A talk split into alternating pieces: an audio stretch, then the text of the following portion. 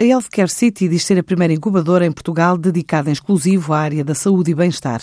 Um ano após a inauguração da sede, no Tagus Park, recebeu mais de 400 candidaturas de startups, oriundas de 46 países, estando nesta altura a incubar cerca de 15 projetos.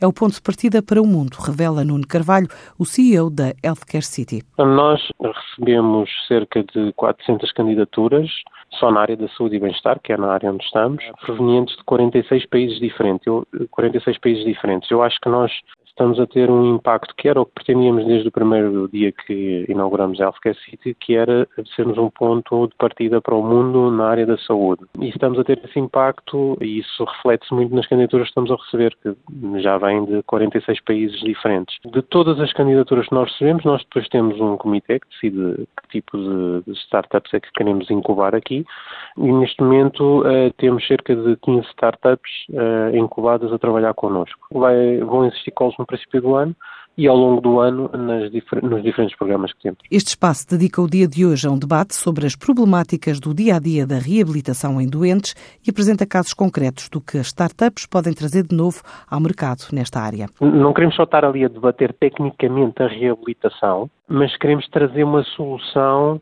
concreta para o futuro e por isso vamos ter um caso específico que vamos apresentá-lo. Portanto, é uma solução que vai ter por base o uso de uma tecnologia que tem, uh, por um lado, sensores que são facilmente acoplados à pessoa, onde a pessoa vai poder medir os seus movimentos, vai haver um tablet que vai dizer que tipo de exercício é que a pessoa tem que fazer. E este é um processo que depois vai ser vigiado, digamos assim, por uma equipa de fisioterapeutas, onde vão estar também não só a vigiar que a pessoa vai continuamente utilizar o equipamento para fazer a sua recuperação, como também pode introduzir novos exercícios para a sua recuperação. Para 2018, a Healthcare City prepara novos concursos de ideias e outros programas de estímulo a empreendedores, pretende ainda juntar diferentes áreas de conhecimento, como a engenharia e a medicina, no desenvolvimento de soluções inovadoras para o setor da saúde e bem-estar.